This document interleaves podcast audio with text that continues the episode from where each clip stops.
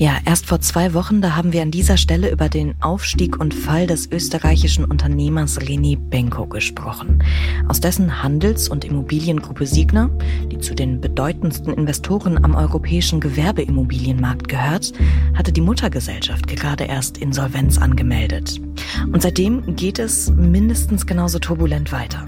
Weitere Tochterfirmen rutschten in die Insolvenz, der Sanierungsverwalter strich Luxusausgaben zusammen und die Öffentlichkeit erfuhr von Millionenausgaben für den Privatjet und von teuren Jagdausflügen. Es wurde mehr zu erklärungsbedürftigen Verbindlichkeiten in der Bilanz bekannt und zu hohen Mieten und ungewöhnlich langen Mietverträgen, die Signa abgeschlossen hat. Und dann wurde quasi über Nacht auch noch einem der wichtigsten Signa-Manager, Timo Herzberg, fristlos gekündigt. Signa begründet das mit einem dringenden Verdacht auf grobe Pflichtverletzungen. Die Verdachtslage sei eindeutig gewesen. Bei mir sind heute noch einmal René Bender aus dem Investigativteam und Florian Kolf, der Teamleiter für die Handels- und Konsumthemen bei uns. Sie recherchieren teils seit Jahren rund um Signa und mit Ihnen werde ich heute über die jüngsten Entwicklungen in diesem ja sehr außergewöhnlichen Insolvenzfall sprechen und darüber, wie es jetzt weitergeht. In diesem Podcast sprechen wir alle zwei Wochen über die größten Streitfälle der deutschen Wirtschaft. Wer dahinter steckt, wie sie dahin gekommen sind und welches System das zugelassen hat. Mein Name ist Lena Jesberg und damit ganz herzlich willkommen zu Handelsblatt Crime.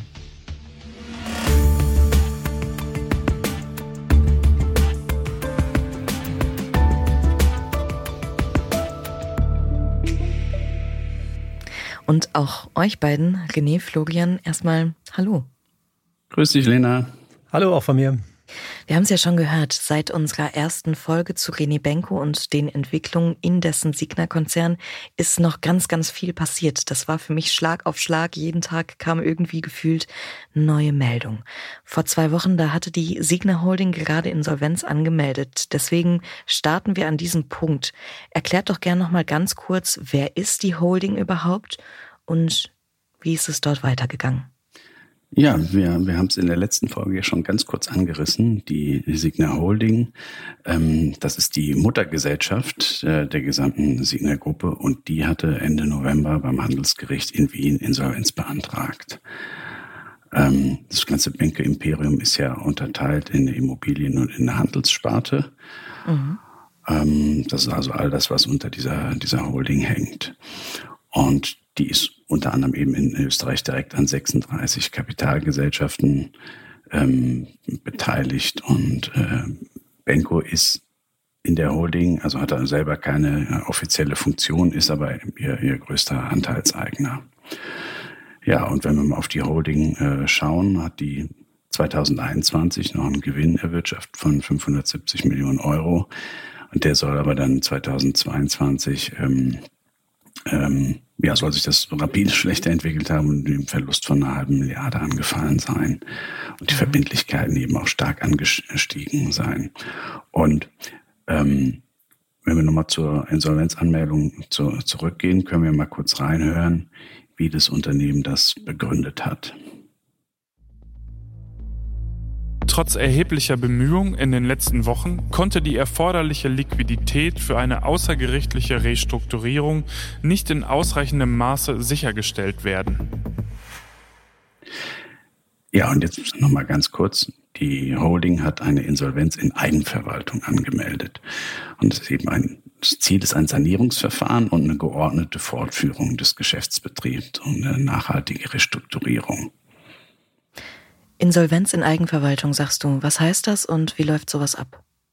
Also Insolvenz in Eigenverwaltung heißt, dass das Management bei der geplanten Restrukturierung an Bord bleibt, aber als Aufpasser einen Sanierungsverwalter an die Seite bekommt. Mhm. Ob Benkos Signa-Gruppe dabei am Ende als Ganzes erhalten bleibt oder ob die Immobilien einzeln verkauft werden müssen, um die Gläubigeransprüche zu befriedigen, hängt letztlich davon ab, wie die Kreditgeber entscheiden. Äh, die Sanierer müssen sich nun rasch einen Überblick über diesen wirklich total verschachtelten Konzern verschaffen. Ähm, das Eigenverwaltungsverfahren in Österreich sieht übrigens vor, dass im Sanierungsplan Gläubigern eine Mindestquote von 30 Prozent garantiert werden muss auf ihre Forderungen. Außerdem muss der Sanierungsplan innerhalb von 90 Tagen angenommen werden. Gelingt das nach einer Abstimmung mit dem Gericht, hätte die Holding dann zwei Jahre Zeit, um sich zu sanieren. Hm. Florian, es haben ja noch weitere Firmen aus dem Geflecht Insolvenz angemeldet. Welche waren das und wie ist das einzuordnen? In der Tat sind auf die Insolvenz der Siegner Muttergesellschaft weitere gefolgt. Aber das war auch zu erwarten. Denn spätestens seit die Muttergesellschaft Insolvenz angemeldet hat, ist die Zukunft des gesamten Konzerns mehr als ungewiss. Allerdings mhm das muss nicht unbedingt heißen, dass alle anderen in die Insolvenz gerissen werden. Letztlich ist in jeder Gesellschaft der Geschäftsführer dafür verantwortlich, ob er Insolvenz anmeldet oder nicht. Angekündigt wurde jetzt schon die Insolvenz bei Signa Development. Die Signa Development AG und weitere Gesellschaften der Signa Development Gruppe, wie es in der Mitteilung hieß, werden wohl in naher Zukunft einen Antrag auf Eröffnung eines Insolvenzverfahrens stellen. Das scheine überwiegend wahrscheinlich, teilte Signa mit. Man muss dazu wissen, Signa Development ist nicht irgendein Teil des Konzerns, das ist eine der wichtigsten Immobiliengesellschaften im Konzern. Sie hat große Immobilienentwicklungsprojekte in guten Lagen. Die Bilanzsumme wird auf der Website mit 4,6 Milliarden Euro allein für diese Firma angegeben. Das ist eine Hausnummer. Jetzt ist die Signa Development ähm, eine sogenannte Garantiegeberin, eine Anleihe über 300 Millionen. Äh, die wird 2026 fällig. Kannst du da noch ein bisschen drauf eingehen? Ja, das ist natürlich sehr entscheidend, weil falls äh, diese Development dann in ähm, Insolvenz, in Eigenverwaltung gehen sollte, ist damit zu rechnen, dass diese Anleihe gekündigt wird. Und das wäre dann für die Investoren im Zweifel ein Totalausfall. Mhm. Ja, und was man vielleicht auch noch dazu sagen kann, wenn diese Insolvenz eben kommen sollte, im Vergleich zu der Holding, dann wird sich das wohl wahrscheinlich auch noch mal stärker auswirken. Ne? Denn also die Insolvenz der Holding, das ist schon eine der größten Insolvenzen überhaupt, die es in Österreich bisher gegeben hat. Und die Holding hatte fünf Milliarden oder hat fünf Milliarden Euro Schulden. Und wenn man aber jetzt die Development äh, nimmt und noch eine andere wichtige Immobiliengesellschaft, die Signa Prime, die haben zusammen insgesamt noch mal doppelt so viele Verbindlichkeiten. Also das, das zeigt eben schon, wie, wie wichtig die Development eben auch für das, für das Unternehmen ist. Hm. Ja gut, da kommt also einiges schon zusammen.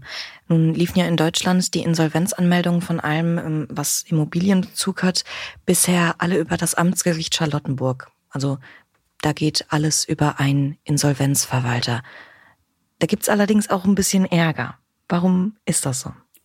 Ja, also vielleicht erstmal dazu, dass Berlin quasi das Zentrum der deutschen Insolvenzanmeldungen äh, von Signer geworden ist. Das hängt ursprünglich schlicht damit zusammen, dass zuerst die Signer Real Estate Management Germany ähm, Insolvenz angemeldet hatte. Das ist die eben diese Servicegesellschaft, die die wichtigsten deutschen äh, Bauprojekte von Signer betreut. Und die hat eben ihren Sitz dort. Ähm, ja, und dann, dann hat man gesagt, na, das macht ja schon Sinn, dass man äh, ähm, in dem ganzen Immobilienstrand der ganzen Unternehmensgruppe ähm, einen Insolvenzverwalter hat, der das koordiniert betreut. Und deshalb ist es dann dazu gekommen, dass ähm, bei den Anmeldungen von weiteren Signa-Ablegern aus anderen Städten das in äh, Berlin angemeldet wurde. Also soweit, so gut. Das ist mhm. jetzt auch ja, nicht, nicht, nicht unüblich bei äh, so größeren Insolvenzen dann. Ähm, ja, und dann gab es aber relativ schnell auch Ärger und Diskussionen um den Insolvenzverwalter. Der heißt Thorsten Martini und kommt aus der Kanzlei Görg.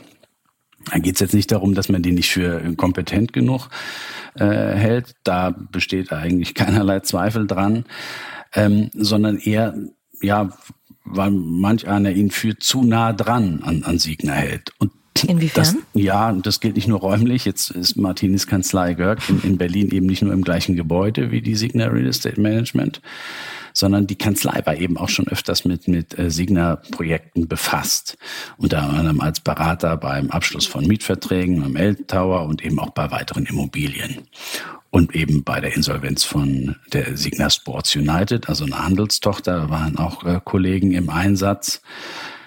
Ja, und ähm, Insolvenzverwalter, die müssen eben völlig unabhängig ähm, sein und da hat dann der eine oder andere Zweifel äh, angemeldet.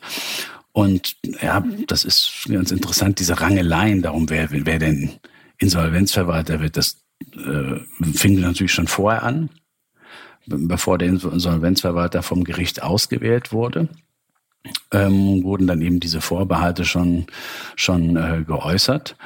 Und es gab auch ähm, ähm, alternative Vorschläge aus dem Lager von Signa-Beratern. Ähm, ja, und was man, was man auch wissen muss, das ist, ein, ist halt ein verdammt lukrativer Job. Ne? In so einem Insolvenzverwalter, in so einem äh, großen Verfahren, was sich da abzeichnet, da geht's dann auch schnell mal um, um Millionen. Und von mhm. daher kann man ganz gut äh, verstehen, dass da der ein oder andere natürlich dann auch da dagegen schießt.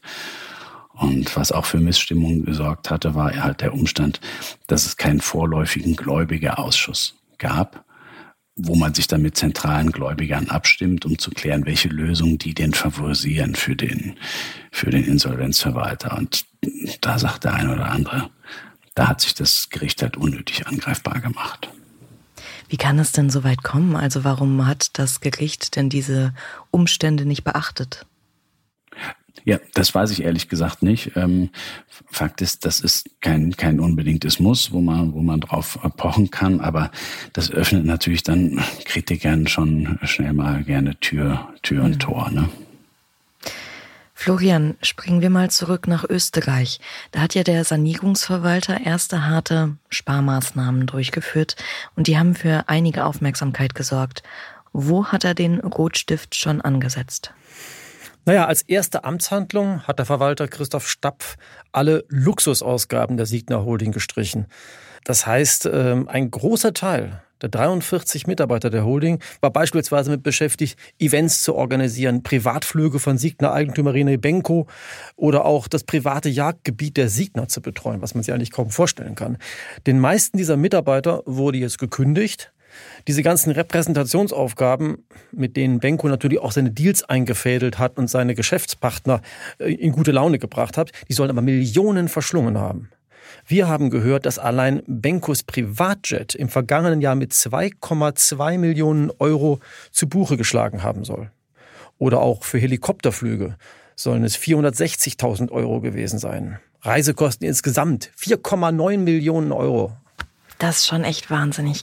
Was wissen wir sonst noch über diese Ausgaben?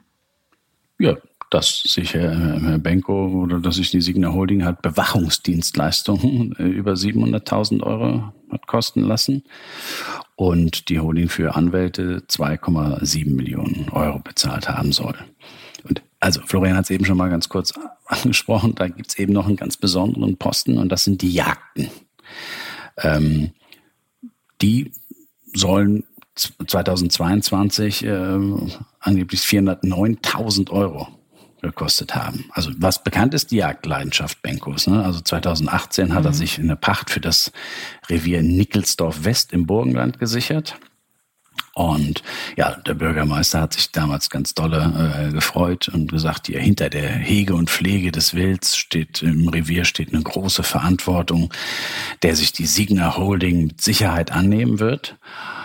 Ähm, ja, was man sonst noch weiß, äh, die Signer Holding hat auch eine Hochgebirgsjacht in, in Tirol.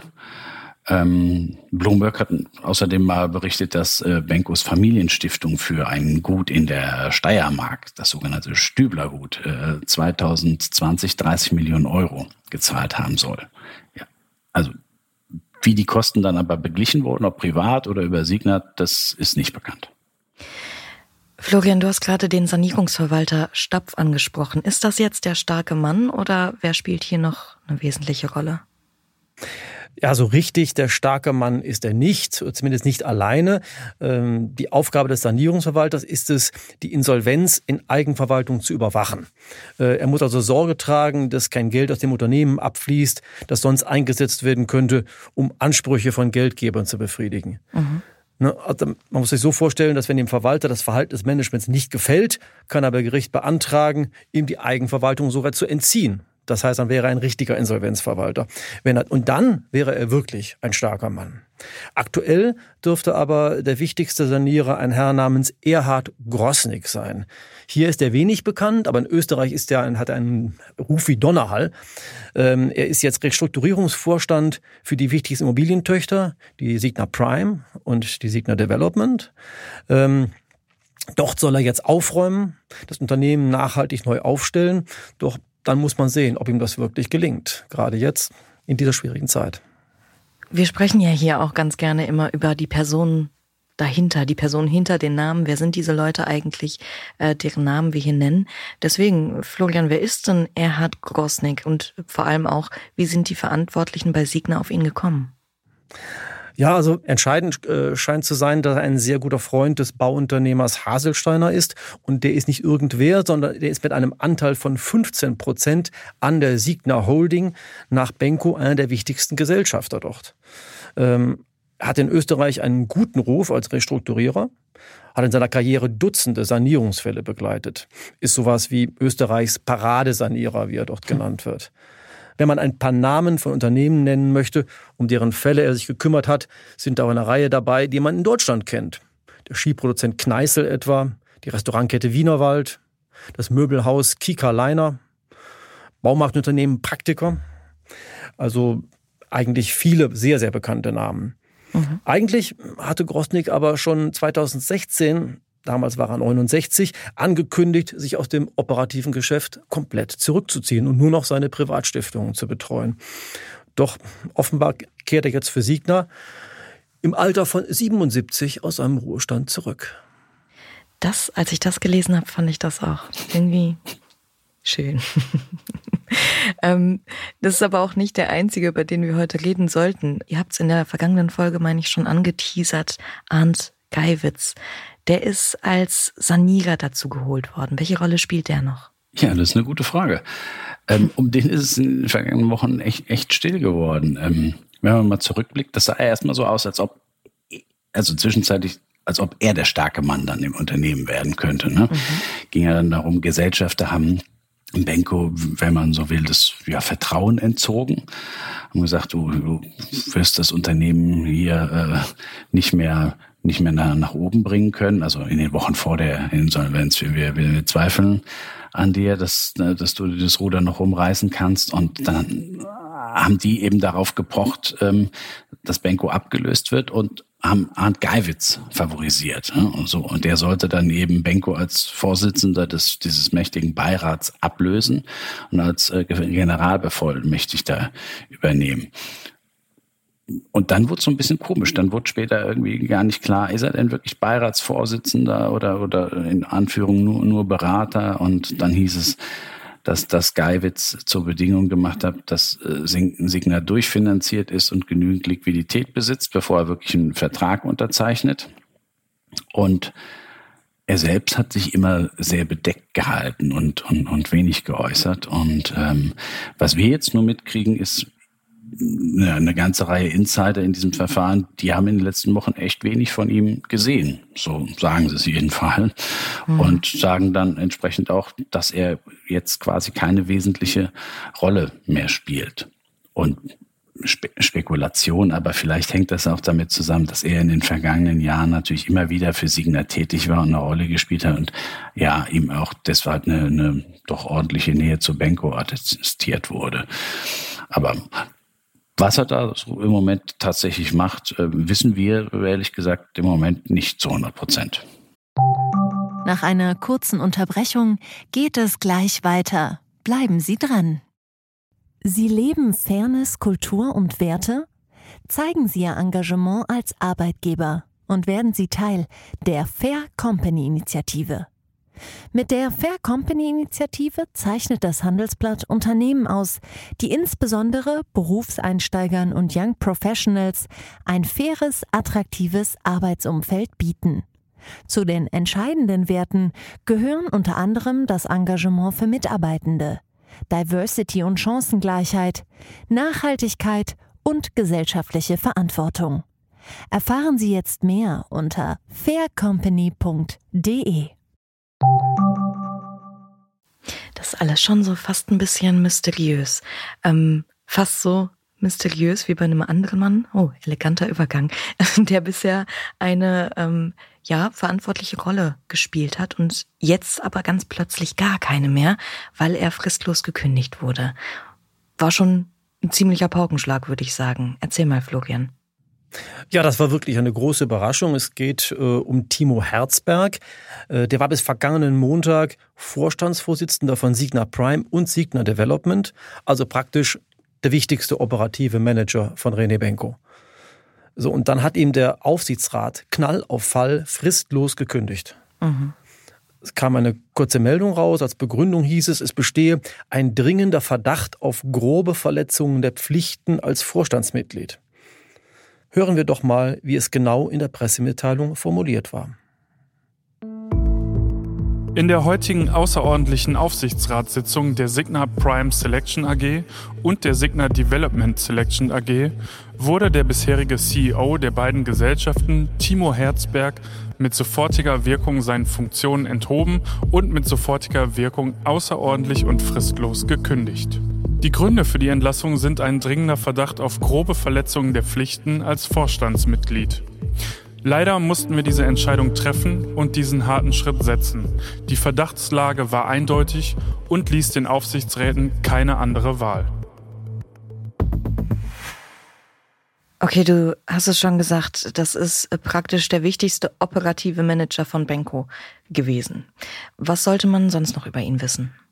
Herzberg hatte 2016 bei Signa angefangen als Chief Operating Officer der Signa-Tochter Prime Selection, war dann aber schnell aufgestiegen, wurde erst 2018 CEO, also Vorstandsvorsitzender für das gesamte Deutschlandgeschäft der Signa und wurde dann Mitte 2021 an die Spitze der Prime und der Signa Development gesetzt. Also ganz oben in die Immobilienverwaltung. In der mhm. Prime mhm. liegen ja die Top-Immobilien, darunter der Elbtower, Alte Akademie in München das Goldene Quartier in Wien, also wirklich ganz, ganz top Sachen. Ähm, und Herzberg wurde damit sozusagen zum Gesicht der Siegner. Also immer, wenn irgendwo ein neues Bauprojekt eröffnet, vorgestellt wurde, stand Herzberg auf der Bühne, gerne auch mit Politikern und anderen prominenten Leuten. Fotos zeigen ihn etwa im Februar 2018 bei der Präsentation des Prestigeprojekts Elbtower neben Hamburgs damaligem ersten Bürgermeister Olaf Scholz. Mhm. Über die Jahre galt Herzberg nicht nur als wichtigster Vertrauensmann von Benko, sondern auch als besonders erfolgreich. 2022 verteilten Signa Prime und Development 28 Millionen Euro als Boni an die Manager. Und ratet mal, wie viel Herzberg davon bekommen hat. Genau 80 Prozent, also 22 Millionen. Aber ganz im Ernst, so jemanden wirft man doch nicht einfach so raus. Du hast gerade erzählt, ähm, die Signa begründet das mit Pflichtverletzungen. Was genau heißt das? Was war da los?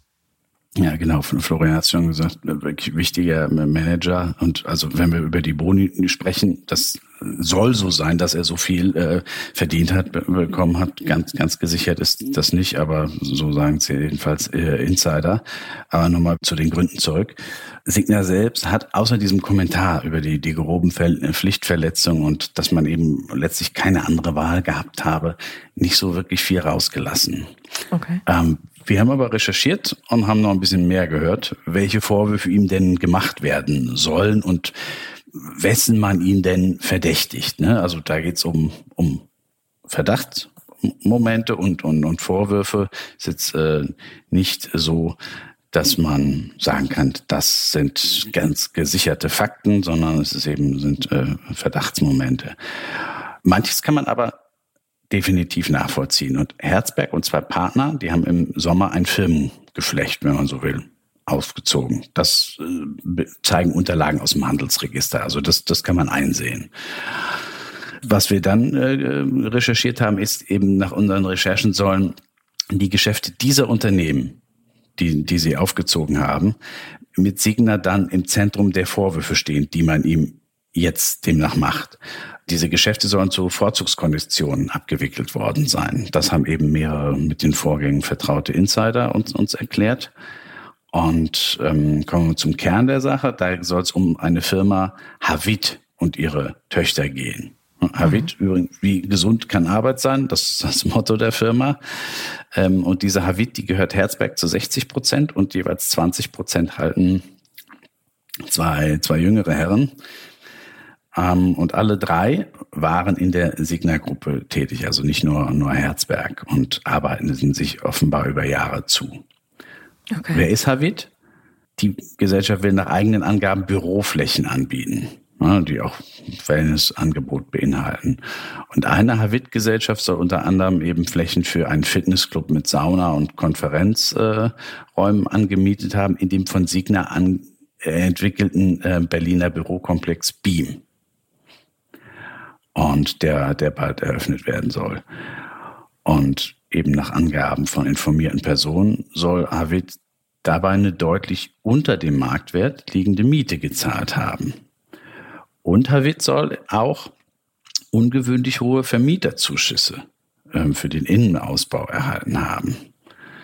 Ja, und, und dann gibt's noch weitere Punkte, die, die aufgekommen sind. Und zwar, da geht's dann um Herzbergs äh, großes Hobby, Sportwagen. Ist großer Porsche-Fan. Und äh, zahlreiche Fahrzeuge sollen eben in einem äh, Signa-Gebäude in der Berliner Rankestraße, ne, direkt in unmittelbarer Nähe des, des KDW-Kaufhauses ähm, stehen. Und da soll er ja ungewöhnlich niedrige Parkgebühren ge gezahlt haben. Mhm. Jetzt muss man dazu sagen, ich habe ja vorhin über den Verdacht äh, gesprochen. Herzberg bestreitet jegliches Fehlverhalten. Ne? Sein Anwalt ähm, hat uns kontaktiert, hat gesagt, die im Raum stehenden Vorwürfe sind haltlos und werden entschieden zurückgewiesen. Also mit Blick auf den ganzen Komplex will man, will man aber ansonsten keine, keine weiteren ähm, Kommentare dazu abgeben. Ja, verstehe ich. Ähm, meint ihr denn, wenn es jetzt alles erstmal nur Vorwürfe sind, da noch nichts äh, nachweisbar ist, kommt da noch was ans Licht oder müssen wir uns damit abfinden? Ja, also ich glaube, da das Thema ist jetzt erstmal nicht abgeschlossen. Äh, wenn Herr Herzberg die, die Vorwürfe äh, zurückweist und da ist nichts dran, dann wird er sicher auch darauf pochen, dass sich das, das Ganze rausstellt, dass an diesen, an diesen Vorwürfen nichts dran ist. Also von daher ist das ja in, in seinem Interesse und mhm. sollte aber dann da doch was dran sein, dann wäre das dann wahrscheinlich auch ein, ein Fall für eine Staatsanwaltschaft. Ne? Also, dass da irgendwas noch passieren wird, das scheint mir ja jetzt gesichert zu sein. In welche Richtung auch immer. Und der Grosnik, über den wir gerade gesprochen haben, das ist jetzt erstmal sein Nachfolger, ne? Genau, der ist, er hat jetzt seine, seine Rolle eben übernommen im, im Unternehmen. Allerdings, also Herzberg ist auch eng mit Benko und da ist er weiter an, an Bord und, und zwar als Komplementär einer Holding, die der Benko Privatstiftung gehört. Also da sind, scheinen die, die Bande nicht abgerissen zu sein. Sprechen wir mal weiter über das Thema Vorwürfe und Verdächtigungen. Florian, es gab zuletzt Vorwürfe, Signa schließe ungewöhnlich lange Mietverträge und unter anderem auffällig hohe Mieten ab. Was steckt dahinter? Insider werfen dem Immobilieninvestor René Benko immer wieder vor, die Bewertungen mhm. seiner Immobilien mit Knebelverträgen in die Höhe getrieben zu haben und das Signa-Portfolio damit künstlich aufgeblasen zu haben. Ähm, je höher die Miete und je länger ein Vertrag, desto mehr ist ein Objekt wert. Zumindest auf dem Papier. Mhm. Sind Bewertungen von Immobilien höher, lässt sich nicht nur bei Verkäufen mehr Geld bekommen, sondern es sind auch wiederum höhere Finanzierungen auf diese Objekte möglich. Siegner bestreitet diese Vorwürfe natürlich. Sie entbehrten jeglicher Grundlage, hat uns ein Medienanwalt äh, auf Nachfrage gesagt, dass wir darüber berichtet haben. Aber wir konnten etwa an konkreten Höhen aller Mieten der Luxuswarenhauskette KDW, die konnten wir einsehen und konnten daran zeigen, wie dieses System funktioniert. Diese KDW-Gruppe gehört zur Hälfte Signa und die Häuser, die sie gemietet haben, gehören alle Signa-Gesellschaften. So, und dann zum Beispiel für das Warenhaus Oberpollinger in München musste KDW Group mehr als 20 Prozent des Umsatzes als Miete zahlen. Wir haben mal Experten befragt und die sagten, das sei absolut an der Schmerzgrenze überhaupt die Mieten für das Oberpollinger, das KDW in Berlin und das Alsterhaus in Hamburg, das sind die drei Häuser der KDW Group, sollen demnach über 30 Jahre kontinuierlich steigen. Wir haben wirklich die ganzen Sachen gesehen, mitunter um mehrere Millionen Euro pro Jahr. Wahnsinn. Also das äh, liegt auch wirklich nach Einschätzung von Experten deutlich über Marktniveau, zumindest bei einigen der Häuser. Ich würde da gern mal den Blick durchs Schlüsselloch auf eure Recherchen nochmal machen. Wie seid ihr an die Daten zu den Mieten gekommen, René? Ja, die stammen aus dem Leak der Hackergruppe Play. Und die äh, betreiben ja ein, kann man schon so sagen, perfides Geschäftsmodell. Mhm. Und das beruht eben auf sogenannter Ransomware. Also die, die, das sind Kriminelle, die schleusen eben eine Schadsoftware in die IT-Systeme ein und stehlen Daten. Zahlen Unternehmen kein Lösengeld, dann veröffentlichen sie diese Informationen im Darknet. Ja, und da hatten unser Kollege äh, Michael Verföden die gefunden. Und Play hatte KDW Anfang November angegriffen und eigenen Angaben zufolge äh, mehr als zwei Terabyte Daten abgesaugt. Ne? Und ähm, ja, diese Tabelle mit den Mietkalkulationen, die ist aus dem veröffentlichten, äh, vorab veröffentlichten Paket. Das ist von diesen zwei Terabyte nur in Anführungsstrichen fünf Gigabyte äh, groß. Und da ist halt auch eine Excel-Tabelle aus November 19 drin, die eben diese die ganzen Verpflichtungen der KDW äh, auflistet. Bis ins Geschäftsjahr, Achtung, 2049. Ja, und da stehen unterm Strich Zahlungen von mehr als drei Milliarden Euro, mit denen der Konzern äh, für die nächsten Jahre äh, kalkulierte. Ja, und da stehen unterm Strich äh, Zahlungen von mehr als drei Milliarden Euro, mit denen der Konzern in den nächsten 30 Jahren kalkulierte. 2,8 Milliarden Euro sollten eben auf Verträge mit Signa entfallen. Ne? Mhm. KDW-Verträge mit Signa für diese drei Luxuskaufhäuser. Und nehmen wir die mal zusammen, waren es für 2016, 17 war die Miete noch bei 65 Millionen Euro.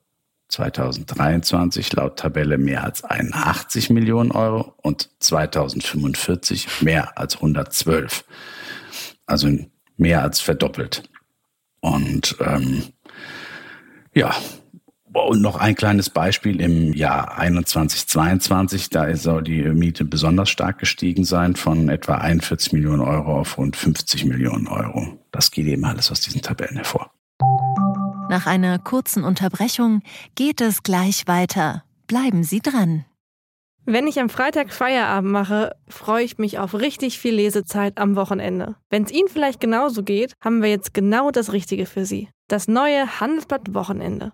Ich bin Charlotte Hauenhorst, Digitalchefin beim Handelsblatt. Und ich bin Sven Prange, Leiter des neuen Wochenendteams. Wir sind jetzt noch mehr für Sie da, wenn Sie Zeit haben, am Wochenende, mit inspirierenden Recherchen, praktischen Ratgebern und echten Deep Dives. Entdecken Sie unser neues Programm auf handelsblatt.com/slash Wochenende und abonnieren Sie dort unseren neuen Wochenend-Newsletter. Wir freuen uns auf Sie. Gibt es da keine Mietpreisbremse? Offensichtlich nicht. Bleiben wir bei äh, Kaufhäusern. Florian, wie geht's bei Galeria Kaufhof weiter? Den Namen kennen wir auch alle. Genau, das ist ja auch eine Signa-Tochter. Äh, aber man muss ganz klar sagen, solange Galeria noch in der Lage ist, die Geschäfte mit eigener Kraft zu finanzieren, ihre Liquidität oberhalb einer kritischen Grenze zu halten, ist sie von den Insolvenzen im Signa-Reich erstmal nicht betroffen. Mhm. Die kann sich hier also abkappeln. Doch das Problem ist, auch hier sollen die Mieten für die 18 Häuser, die sie noch von Signa mieten, deutlich über Marktniveau liegen. Ein Insider sagte mir, wenn die Signa-Mieten marktkonform wären, läge der Gewinn bei Galeria um 70 Millionen im Jahr höher. Das sagt eigentlich alles. Das sagt sehr viel, ja. Ja, und die größten Verlustbringer bei Galeria sollen übrigens Unternehmenskreisen zufolge gerade die Flagship-Häuser aus dem Signa-Portfolio sein. Also beispielsweise Hohe Straße in Köln, Hamburg-Mönckebergstraße, Düsseldorfer Königsallee und die Zeil in Frankfurt. Anders als Signa hatten viele andere Vermieter deutlichen Mietsenkungen zugestimmt, als Galeria 2022 bereits zum zweiten Mal in Insolvenz war. Mhm. Die Signer-Standorte dagegen sollen Unternehmenskreisen zufolge praktisch alle defizitär sein, aber gleichzeitig kaum bei den Mieten was gesenkt haben. So, und jetzt kommen wir zum Punkt. Die defizitäre Galeria ist auch deshalb darauf angewiesen, dass sie noch Geld von Signer bekommt. Signer hat versprochen, 200 Millionen zu zahlen, sozusagen als Gegenleistung dafür, dass die Mieten so schön hoch blieben. Nun, wir wissen jetzt, Signer Holding insolvent. Und im Grunde kann keiner mehr davon ausgehen, dass diese 200 Millionen an Galeria wirklich fließen. Und deshalb prüft Galeria jetzt, ob sie im schlimmsten Fall die Mietzahlung an Signer einfach einstellen kann. Aber wie gesagt, das muss jetzt erstmal juristisch geprüft werden. Wie geht's den Verantwortlichen damit? Also, die sind natürlich aktuell total nervös. Das Geld von Siegner, von dem die ersten 50 Millionen für kommenden Februar zugesagt waren, ist bisher fest eingeplant. Denn nur so kann der Weg aus der gerade erst im Mai abgeschlossenen in zweiten Insolvenz wirklich äh, gelingen. Es gibt bei Galeria durchaus Entwicklungen zuletzt, die Mut machten. Das aktuelle Geschäftsjahr, das im Oktober gestartet ist, soll überraschend gut angelaufen sein. Im Oktober lag Galeria deutlich über Plan. Umsatz sei um sieben Millionen Euro höher als im Vorjahr, habe ich gehört. Das operative Ergebnis sogar um 24 Millionen Euro. Mhm. Im Interview mit dem Handelsblatt hatte Galeria-Chef Olivier van den Bosche erklärt, er plane erst im Geschäftsjahr 2024, 2025 im operativen Geschäft jedoch mit einer schwarzen Null. Also ist noch ein weiter Weg. Die wichtigste Zahl für Galeria ist zurzeit 90 Millionen. 90 Millionen ist sozusagen die Untergrenze für die Liquidität im Konzern. Das hat auch der Aufsichtsrat dem Management ganz klar mitgeteilt. Da müssen sie aufpassen, denn da, wenn die Liquidität da drunter geht, werden die Kreditversicherer nervös. Und dann könnte es sein, dass das Risiko für die Lieferanten sich erhöhen würde, weil die Kreditversicherer die Garantiesummen kürzen. Mhm. Das heißt, welche Maßnahmen wären jetzt wichtig? Ja, also wie ich schon gesagt habe, eine wäre möglich, dass sie ähm, die Mieten kürzen oder sogar ganz einstellen. Das geht aber dann erst für nächstes Jahr. Also für November, Dezember hatten sie die Mieten schon auf sanften Druck von Signa, die wohl schon geahnt haben, was kam, im August gezahlt. Also ähm, das ist schon keine Verfügungsmasse mehr. Aber es ist sehr fraglich, ob diese Verrechnung rechtlich möglich ist. Wenn das wäre, hätten sie ein großes Druckmittel pro Quartal sind 40 Millionen Euro Miete an Signa ungefähr oder etwas mehr sogar noch fällig. Ähm, das wäre dann im Grunde genau die Gegenleistung für diese ausgebliebene Zahlung. Mhm. Es gibt noch ein ganz radikales Drohszenario. Wenn das alles nicht funktioniert und diese rechtliche Verrechnung mit den Mieten nicht möglich ist, gäbe es noch die Möglichkeit, einfach zu sagen, wir gliedern die Signer-Standorte, die ja alle wunderbar defizitär sind, in eine eigene Gesellschaft aus, lassen diese Gesellschaft in Insolvenz rutschen und dann muss man die Mieten eh nicht mehr zahlen. Aber wie gesagt, das sind nur so Gedankenspiele, die in Galeria-Kreisen herrschen, um so ein bisschen den Druck auf Signa noch zu erhöhen. Ja, spannende und auch belastende Wochen, also auch für Galeria Kaufhof. Das Unternehmen, das hat das Schicksal ja nicht so wirklich in der eigenen Hand. Das ist abhängig davon, wie es bei Signa weitergeht und was da womöglich alles noch auftaucht. Aber Apropos auftauchen, weil Signa natürlich an allen Ecken und Enden noch intensiver beleuchtet und durchleuchtet wird vor allem auch, kommen tröpfchenweise ja immer noch weitere Punkte hoch, die nicht gerade erfreulich sind. René.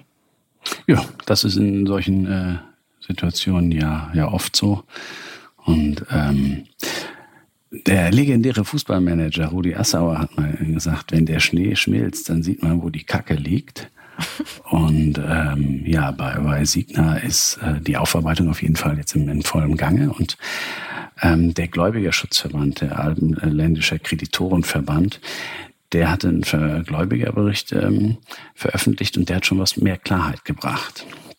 Und der Bericht bezeichnet als auffallend die Tatsache, dass sich eben in der Bilanz der, der Holding von äh, Ende Dezember 22 die Verbindlichkeiten letztlich von 634 Millionen Euro auf fast zwei Milliarden Euro erhöht haben. Und dennoch sei eben weiter ein Bilanzgewinn von 1,8 Millionen ausgewiesen worden, ähm, nachdem sich auch die Finanzanlagen von 4,5 auf 5,2 Milliarden Euro erhöht haben sollen. Und da heißt es dann ganz nüchtern, es wird dem Sanierungsverwalter obliegen, zu überprüfen, ob diese Abbildungen in der Bilanz tatsächlich ein möglichst getreues Bild der Vermögens-, Finanz- und Ertragslage der Signa Holding zeigen. So heißt es im Bericht. Also mit anderen Worten, ob das Ganze so ist, hm, das wollen wir doch mal schauen.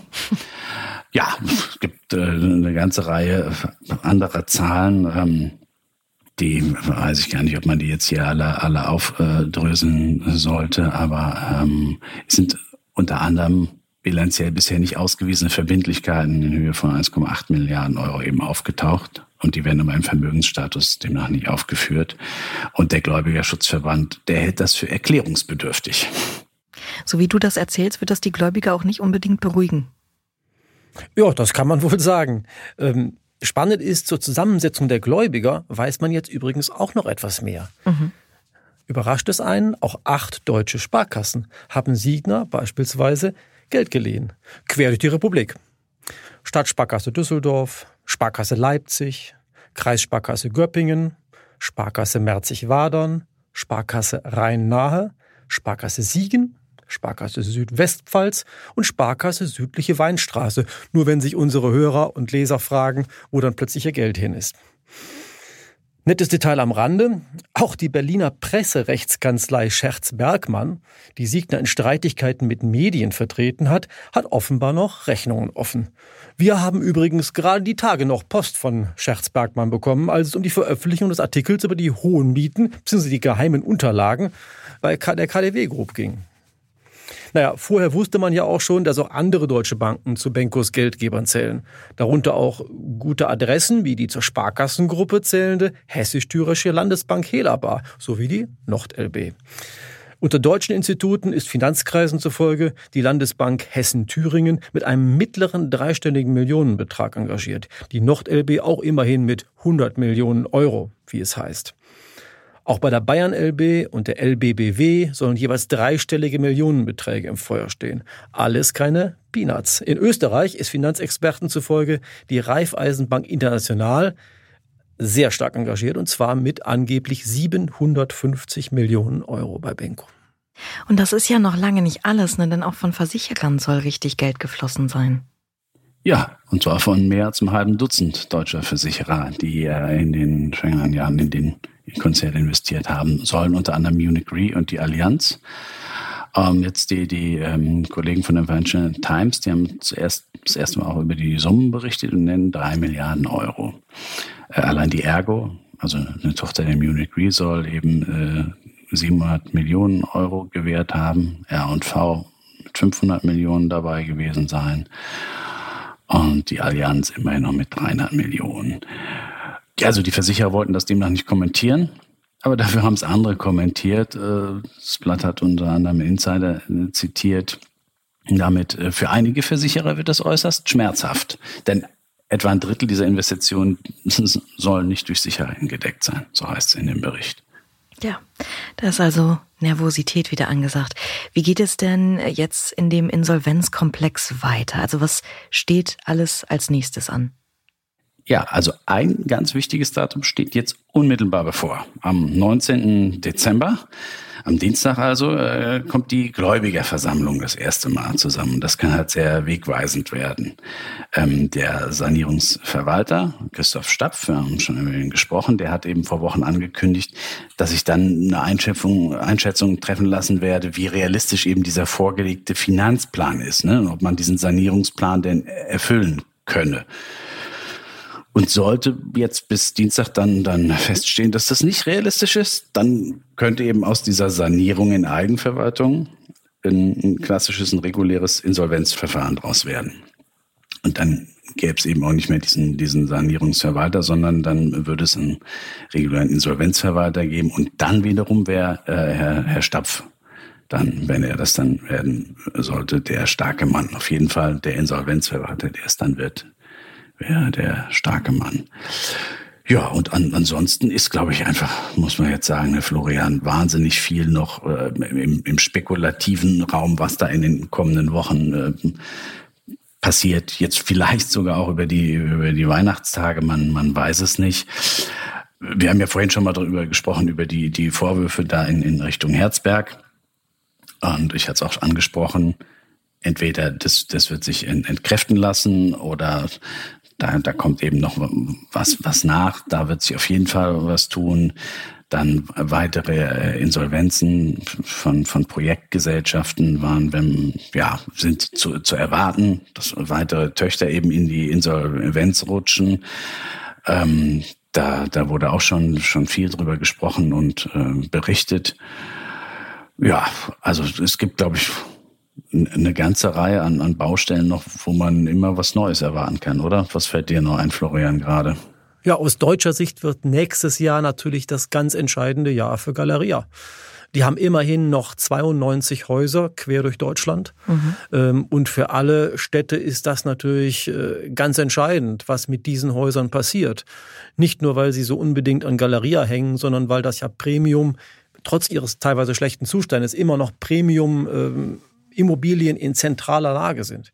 Und wenn die, wenn Galeria insolvent gehen sollte und diese geschlossen werden müssten, wären das äh, ja eine, eine offene Wunde in der, in, in der Stadt, äh, die so schnell nicht zu heilen ist, weil solche Häuser nur sehr schwierig wieder zu besetzen sind mit neuen Mietern. Deswegen bangen natürlich nicht nur Galeria selbst, sondern fast 92 Städte in Deutschland äh, um die Zukunft von Galeria. Und die wird sich im kommenden Jahr mit Sicherheit entscheiden. Ja, oder auch die ganzen Baustellen, die im Moment stillstehen. Ne? Ja. Das sind also, was, was wird daraus? Wie, wie geht es weiter? Also das sind so viele verschiedene Themen. Ich glaube, da wird es nicht langweilig.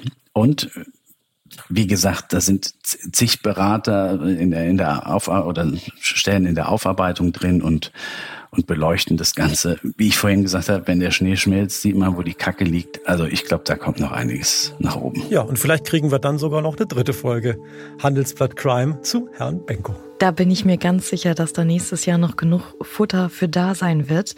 Euch beiden ganz, ganz herzlichen Dank. Ich finde, ihr habt zum Abschluss jetzt auch nochmal sehr schön beschrieben, warum das eigentlich so große Kreise zieht. Ne? Also wie nah das auch an jedem von uns dran ist. Das ähm, fand ich nochmal eine sehr wichtige Einordnung.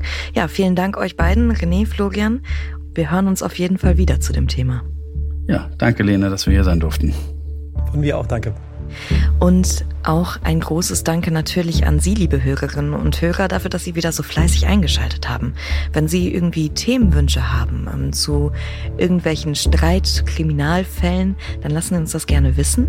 Sie können uns dazu eine Mail schreiben an crime@handelsblatt.com und auf diesem Wege ist natürlich auch immer Feedback ganz herzlich willkommen.